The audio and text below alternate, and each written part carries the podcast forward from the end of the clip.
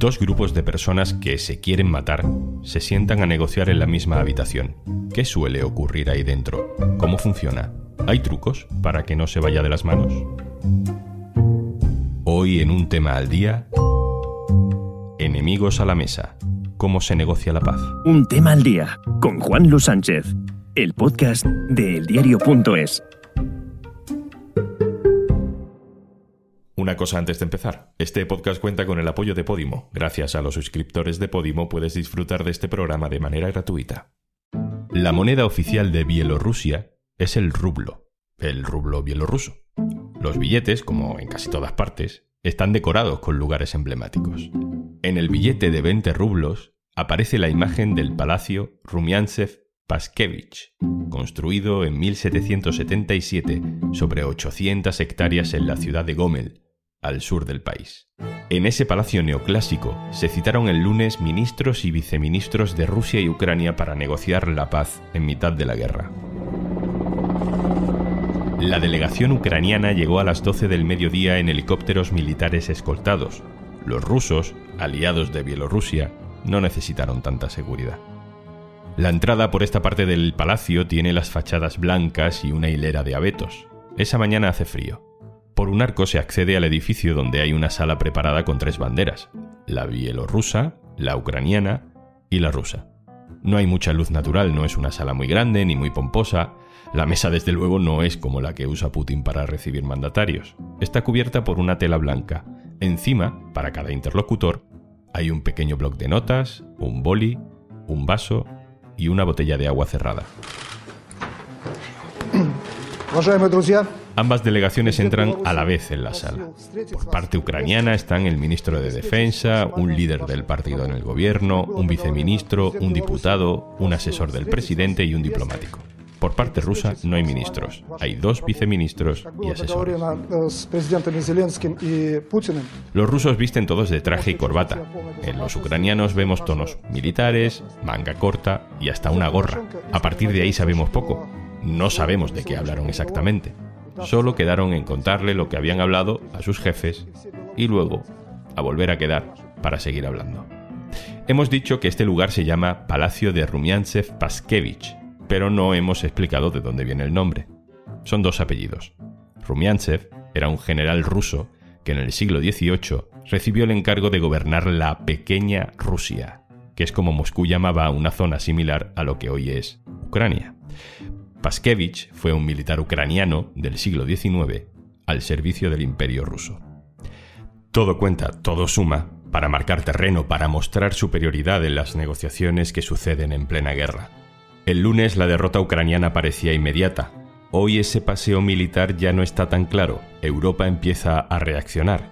Y Ucrania ha conseguido que la segunda reunión prevista para este jueves no sea ya en ese palacio de Bielorrusia, sino en un bosque, en mitad de la frontera entre Bielorrusia y Polonia, aliado de Ucrania. Hoy vamos a aprender cómo funcionan estas mesas para negociar la paz mientras se hace la guerra. Hablamos con Mabel González Bustelo, que es consultora sobre mediación y procesos de paz, ha trabajado cinco años en Noruega con el Centro Noruego para la Resolución de Conflictos y tiene experiencia directa en negociaciones de paz. Hola, Mabel. Hola, ¿qué tal? Las personas que se sientan a hablar en una mesa como esta suele odiarse. Eh, se odia tanto que se quiere matar. Eh, ¿Cómo se logra que puedan hablar sin que se le vaya de las manos? Obviamente, las partes en un conflicto armado o un conflicto político severo se caracterizan sobre todo por una inmensa desconfianza, porque de hecho, como tú dices, en efecto, se quieren matar o se están matando. Normalmente la necesidad de hablar o la conveniencia de hablar surge, por ejemplo, cuando las partes descubren que no van a poder destruir al otro. Es decir, que no hay forma de asegurar una victoria y de eliminar al otro, que es normalmente lo que se busca, eliminarlo así sea en muchos casos físicamente o políticamente, y aquí también es donde merece la pena mencionar el papel que en muchos casos juegan actores externos, los llamados mediadores o facilitadores, etcétera, que pueden ayudar a las partes a hablar. Y en muchos casos esto se puede dar al principio, por ejemplo, siendo ese mediador el que habla con las partes en lo que se llama diplomacia pendular, partes que no quieren hablar entre sí, pero un mediador puede llevar mensajes y puede de alguna manera ir ayudando a crear las condiciones para que las partes quieran hablar. Son procesos, como digo, muy complejos y muy largos, no es absoluto fácil. En este caso, la reunión entre Ucrania y Rusia ha tenido lugar en Bielorrusia, en el palacio que acabamos de comentar, y además el que ha hecho un poco de mediador, o eso parecía en las imágenes, era el ministro de Exteriores bielorruso. ¿Cómo puede afectar eso a las propias conversaciones? Yo diría que eh, Bielorrusia estaba jugando más bien el papel de anfitrión que de mediador. No eran muchas las opciones que tenían las partes para elegir en este momento y no había acuerdo. Supongo que habrán llegado a un acuerdo de mínimos en que se celebrasen en un lugar que era cercano, que más o menos a las dos partes el lugar les podía resultar conveniente en este momento, pero yo diría que más bien Bielorrusia está jugando un papel de anfitrión, pero, pero no creo que de mediador o de facilitador, más allá de eh, ofrecer un lugar más o menos aceptable, ya que no neutral en este caso. ¿Se suele hacer un trabajo previo antes de que físicamente eh, las partes se sienten allí? Sí, normalmente es preciso bastante trabajo previo. Muchos de los procesos de paz que conocemos para cuando llegan a la mesa de negociación, ha habido conversaciones durante meses o incluso durante años. En el caso, por ejemplo, de Colombia con las FARC en el año 2016, la fase exploratoria secreta entre ambas partes, que no fue conocida por el público hasta mucho después, duró dos años. Luego se reunieron en La Habana otros seis meses más. Solo después comenzaron las propias negociaciones. Esta parte previa podemos llamarla la prenegociación y es clave en muchos casos para determinar el futuro y el éxito posible de la negociación. En esta parte, primero se determina si realmente las partes tienen voluntad de hablar. Es decir, un proceso de negociación se determina porque tienes que entrar con la conciencia de que el otro tiene también que salvar la cara, por así decirlo. Entonces tiene que darse un resultado que sea aceptable para ambas partes. Aceptar esto lleva tiempo. Pueden decidir múltiples cosas, pero lo más normal es que decidan cuál va a ser la agenda de la negociación y se discuten asuntos que pueden parecer menores, pero que como tú decías son muy importantes, como son el lugar donde se va a negociar, si las conversaciones van a ser públicas o secretas, cuáles van a ser las normas de comunicación al público sobre lo que se va a hablar, cada cuánto se van a reunir, quiénes van a ser los representantes de las partes y asuntos como si las partes van a negociar en medio del conflicto armado o si van a declarar un alto el fuego para negociar. Son múltiples cosas que llevan mucho tiempo hablar, pero que a la vez yo diría que contribuyen a generar una mínima confianza entre las partes antes de que se sienten. ¿En qué influye que las negociaciones eh, se produzcan o bien en alto al fuego o bien durante los ataques. Entiendo que, eh, que no se detengan los ataques para negociar condiciona completamente las conversaciones. Efectivamente, en muchos casos las partes acuerdan un alto el fuego para poder negociar. En muchos otros casos eso no es posible. Entonces, a veces las partes deciden negociar en medio de la guerra. Y ese fue el caso de Colombia.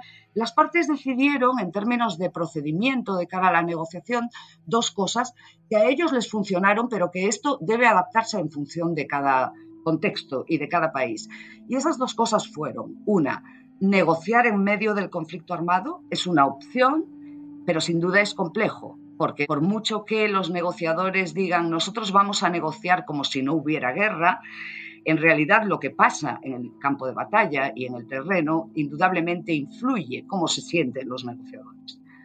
Y la otra cosa que determinaron en el caso de Colombia y que se puede adaptar y se adapta en función de cada contexto es, seguimos la guerra porque queremos disponer de todo el tiempo que necesitemos para negociar y al mismo tiempo no habrá acuerdo final mientras no tengamos todos los asuntos acordados. Por tanto, vamos a ir negociando punto a punto, pero no vamos a ir implementando cada acuerdo, sino que vamos a esperar a tener un acuerdo total antes de ver si todos estamos conformes con el resultado. También has comentado lo importante que es ver quién está a cada lado de la mesa en esa negociación? ¿Quiénes son los interlocutores? Viendo el listado de participantes, ¿Qué te sugiere? Me parece resultado de las circunstancias. Nadie, quiero decirlo eh, claro, nadie podemos esperar que las partes se reúnan y en un día o medio día consigan frenar una guerra cuando no se ha podido frenar todos los preparativos, todo lo que pasó antes, pese a que fue un proceso largo. Entonces, la asimetría entre ambos, entre Rusia y Ucrania, se puede reflejar en a quién envías a la mesa de negociación. En este sentido, pues parecería obvio que Rusia se siente con más cartas ganadoras y opta por enviar a representantes de menor nivel. De todas formas, esto, como digo, las circunstancias son muy especiales y eso no debería ser por sí mismo ningún factor de fracaso.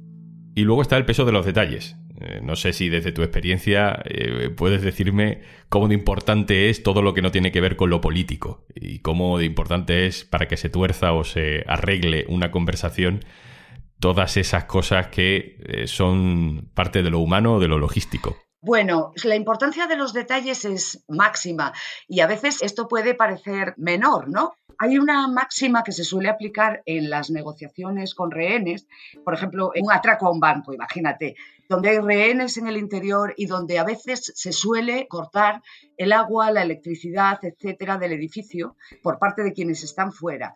Lo que tiene como finalidad no solamente incrementar la presión sobre aquellos que están dentro, sobre los secuestradores, sino también poder empezar a negociar por asuntos muy básicos que son en qué condiciones vamos a restablecer el agua, vamos a restablecer la luz, a cambio de qué, negociar sobre cositas concretas sobre asuntos concretos, logísticos, etcétera, puede generar la mínima confianza que permite que luego se pueda negociar lo sustantivo. En muchos casos, en los procesos de paz pasa lo mismo, ¿no? Entonces, puede parecer como extraño o superfluo o fuera de lugar, pero lo mucho que a veces las partes, por ejemplo, necesitan discutir sobre la forma que va a tener la mesa de negociación va a ser cuadrada, va a ser redonda, va a ser ovalada, en qué país se va a celebrar, por supuesto, quién va a hablar primero, si se van a ver directamente, si el mediador tiene que ir entre sala y sala para llevar mensajes. Son asuntos, como digo, muy técnicos que pueden parecer poco importantes, pero que luego muchas veces pueden ser decisivos. Mabel González Bustelo, muchísimas gracias por explicarnos todo esto. Hasta luego. Muchas gracias. Y antes de marcharnos... Si te gusta profundizar en la información, en Podimo te ofrecemos podcasts como Las dos muertes de Javier Ardines, Gal el Triángulo, En la jaula de oro o A hostias con la realidad, para ir más allá de titulares y datos sin alma. Consigues 60 días de prueba gratis en podimo.es barra al día y descubre estos y otros 3.000 podcasts y miles de audiolibros más. Esto es Un Tema al Día, el podcast del diario.es. También puedes suscribirte a nuestra newsletter. Encontrarás el enlace en la descripción de este episodio. El podcast lo producen Carmen Ibáñez y Zascún Pérez y el montaje es de Pedro Godoy. Yo soy Juan Luis Sánchez. Mañana, otro tema.